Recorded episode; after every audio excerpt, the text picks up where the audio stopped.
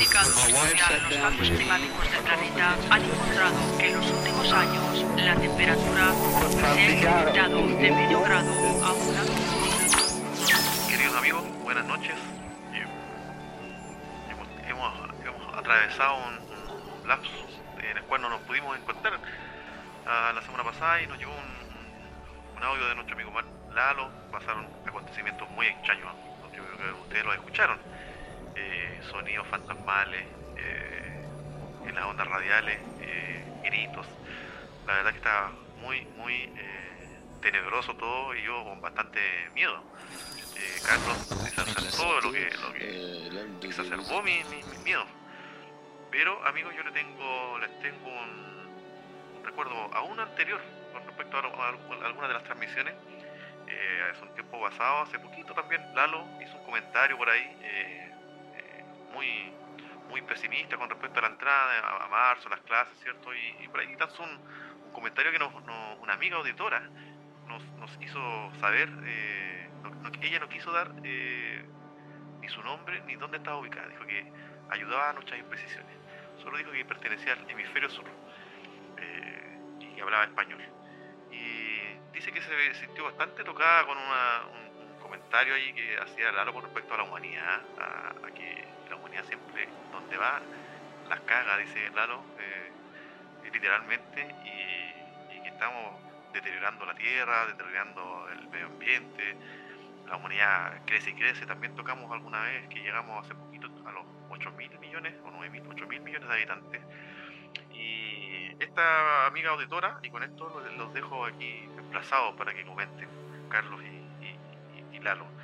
Ella, decía que eh, eh, su trabajo eh, trataba con mucho investigador eh, científico, ciencia dura, digamos, no vamos a dar nombre para no, no comprometer a nadie, pero que varios científicos eh, eh, le, le comentaban que, textualmente me decía ella, decía que la mayoría de los investigadores en mi centro están de acuerdo con que la expansión humana es desastrosa y que tarde o temprano, entre paréntesis, y no 100 años más, sino que de aquí a unos 30 años, la humanidad tendrá que reducirse a este paso. Cien- Científicos duros que opinan, hay, hay un cierto consenso, muchos que tienen que estar ligados con la biología, eh, eh, con ese ámbito de la ciencia, eh, están de acuerdo con la opinión de nuestro amigo Lalo.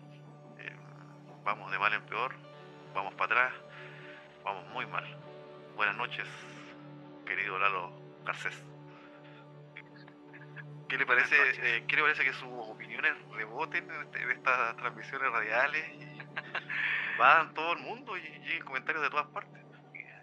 Curioso, bueno, siempre es grato eh, encontrar personas con las que uno coincida, eh, sobre todo en este tipo de opiniones, porque tienen que ver con, con principios, con, con convicciones que, que cada uno tiene y que difieren tanto de persona a persona. Yo a menudo cuando emito esta, este juicio, eh, me gano bastantes detractores. pues, ese- Estamos hablando de círculos de confianza, donde me animo, ¿verdad?, a expresar esta, esta percepción. eh, Hijo, y sí, hermano. Donde, donde sabes que no te van a golpear, digamos, ¿cierto? claro.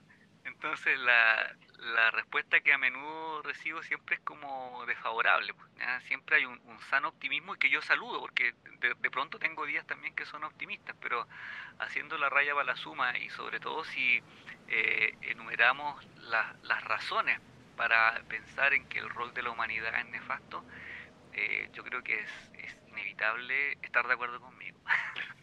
Perdónenme la arrogancia. No, eh, mira, hablando en serio, eh, es que incluso hasta las más buenas acciones humanas eh, repercuten negativamente en nuestro planeta.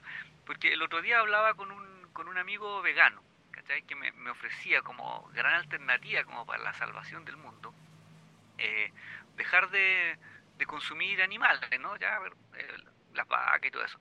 Pero resulta que para el cultivo de soya, por ejemplo, eh, lo- los grandes agricultores tienen que matar igual caleta de conejos, ¿cachai?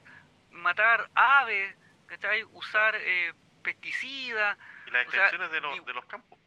Exacto, de igual manera está siendo parte de un ciclo.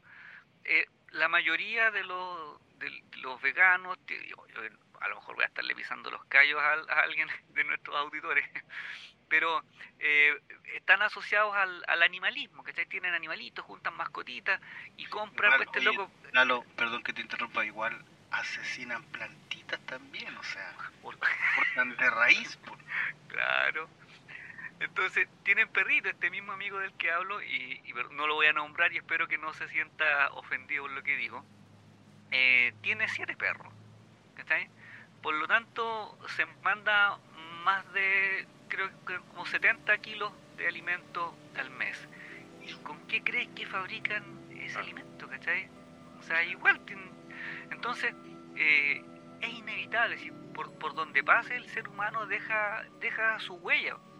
Y yo creo que el, que el número del que hablábamos en, en una ocasión anterior eh, también está siendo un factor importante. Eso sumado al, al modelo de desarrollo exponencial que, del que nos quieren convencer los economistas de que, o sea, eh, hay que crecer, crecer, crecer a toda costa y, y, en ese camino de crecer las empresas van arrasando con un montón de cuestiones solamente por el afán de abaratar costos ¿ya? y no sé, pues, competir en esto de la, de la oferta y la demanda. Y, y ahí, como te digo, el, el, que sufre las consecuencias a fin de cuentas va a ser siempre el planeta y la naturaleza.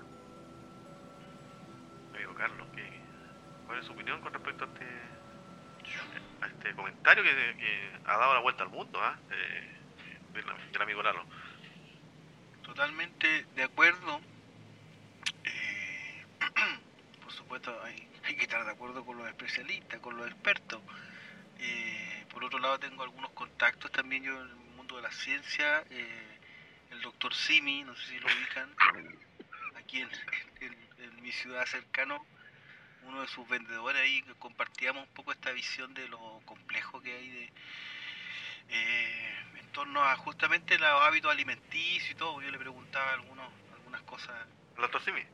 Al doctor Simi, ah, justamente yo, bueno, solamente mientras lo escuchaba se, se me venía una pregunta, una especie de imagen eh, en torno a, a, la historia de la humanidad, ¿cierto? Alguna vez hemos hablado de esto, yo eh, recuerdo tal vez haber, haberlo mencionado, que hay un punto en, en esta generación, en nuestra generación, la de nuestros padres tal vez, en donde cambia rotundamente el impacto que el ser humano puede, a mi juicio, ejercer sobre la naturaleza.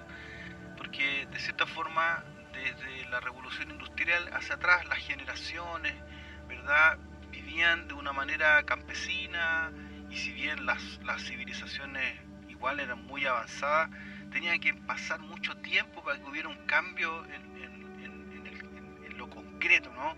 O sea, estoy hablando de, que de pronto comenzaron a usar rocas para construir, ¿te fijas? Y, eso empezó a generar tal vez algún impacto en su entorno, pero de pronto aparece el plástico, de pronto aparece la comida chatarra, pronto aparece eh, los viajes al espacio, el petróleo a consumirse, eh, y etcétera, etcétera. Entonces eso es algo que está pasando no hace mil años ni hace 200 años, hace poquito y en este poquito rato estamos dejando la pura escoba, o sea, eh, hay imágenes que son nefastas como, como estos basurales marítimos, o sea, ni siquiera ahora en la tierra. Iras de basura.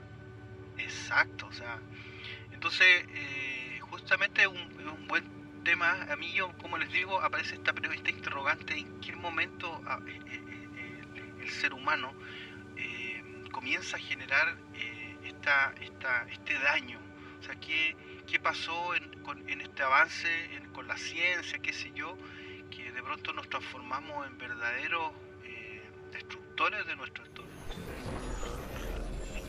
Uy, eh, escabroso tema, ¿eh? aquí múltiples dimensiones encontramos en, este, en, este en este tema. Me gustaría igual, Carlos, que hicieras la gestión también, si es posible, eh, podríamos invitar al doctor Sime un día a, conversar acá, que nos mostrara su, visión.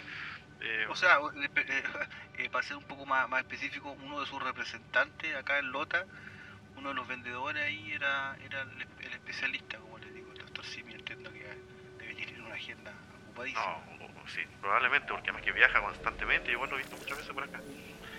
Eh, pero bueno, a lo mejor puede estar en una transmisión.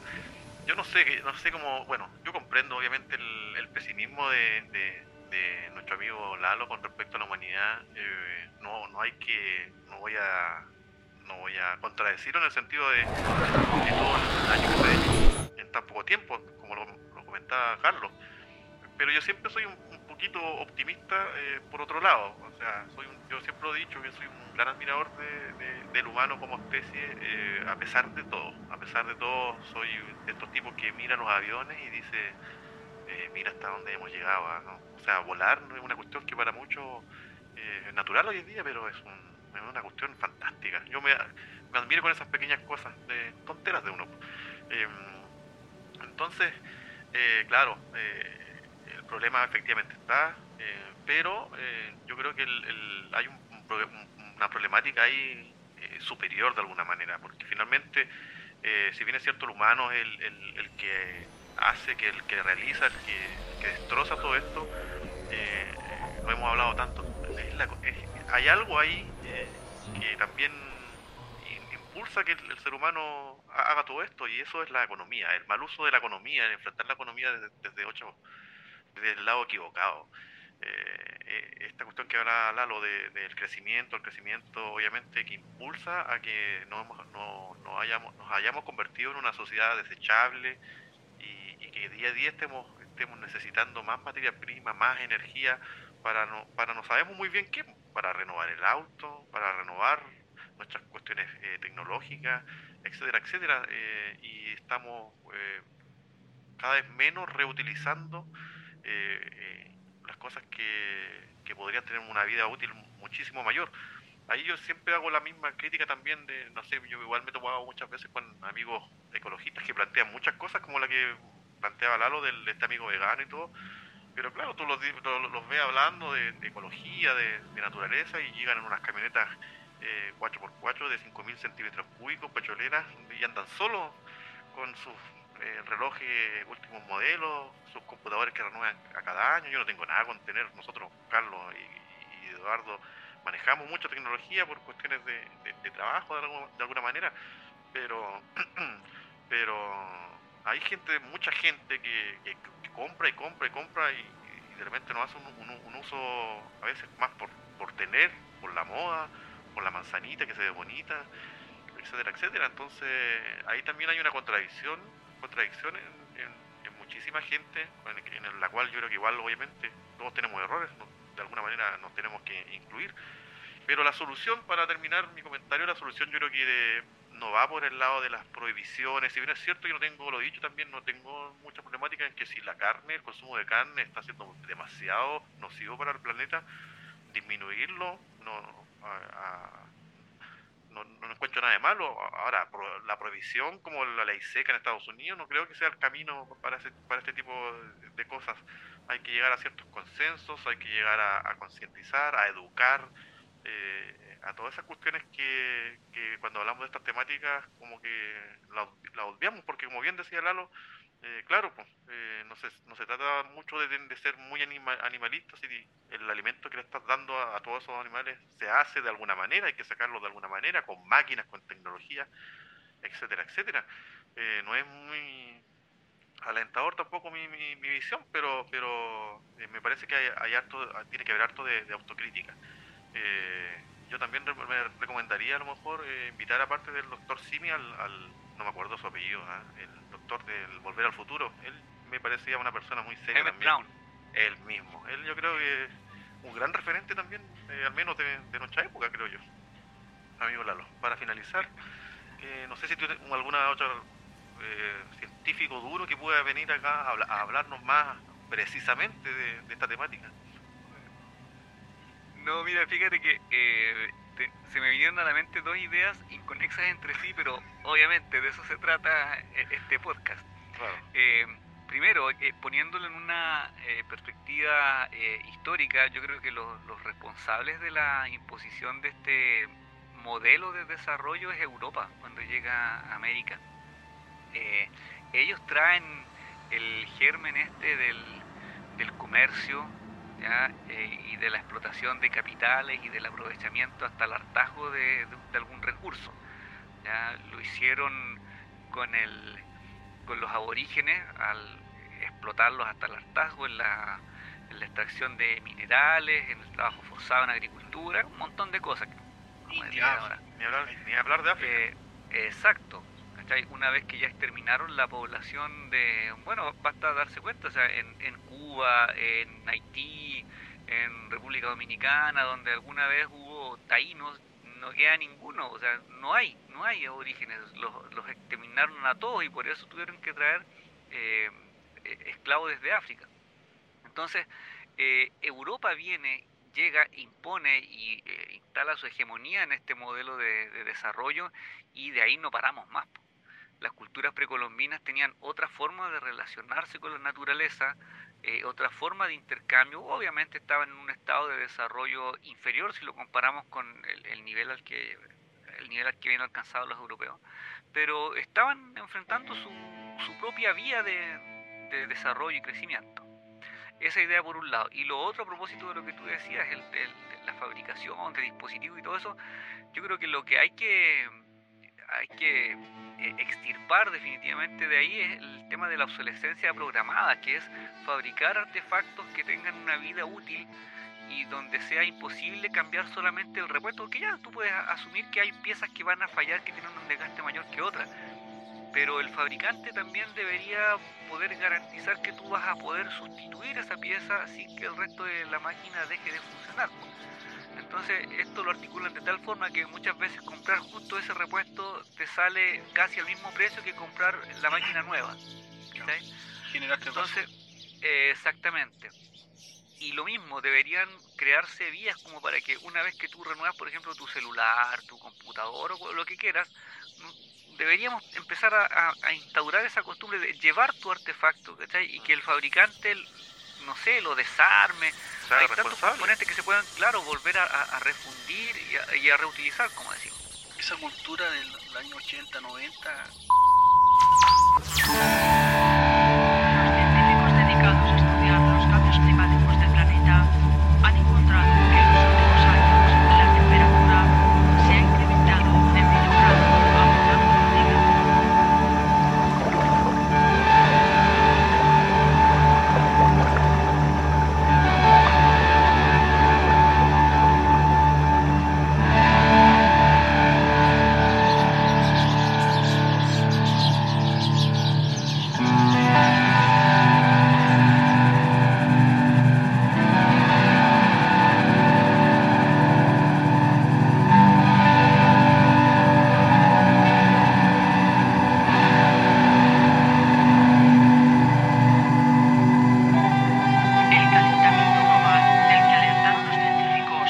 más de 20 años.